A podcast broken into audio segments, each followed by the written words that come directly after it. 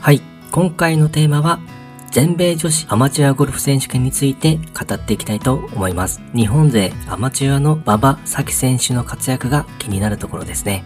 まずは大会の日程についてですが、8月8日と8月9日に予選が行われ、日本勢の4選手は全て予選を通り、マッチプレーへと勝ち進みました。現在は準々決勝までの試合が終了となっており、4名の選手に絞られている状況です。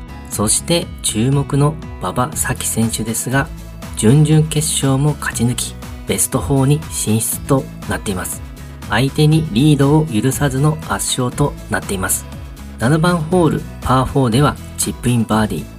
12番ホールパー4では残り118ヤードからの第2打。ピンの右側にボールが落ち、グリーンの傾斜を使ってカップにより、そのままカップインでのイーグルとなっています。このショットは非常に圧巻でした。本人もピンをデッドに狙っていく気持ちで打ったとコメントしており、攻めのプレーで良い結果が出たようです。このまま勢いが止まらず、4エンド3で勝利となりました。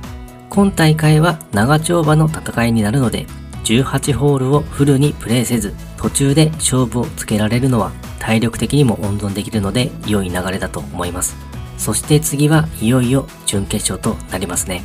優勝まであと2勝。頑張ってほしいですね。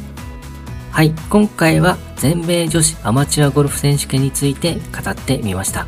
馬場咲希選手の優勝まであと2勝、37年ぶりの快挙となるかどうか注目していきたいと思います。ということで今回もゴルフの話がたくさんできて大満足です。それではまた。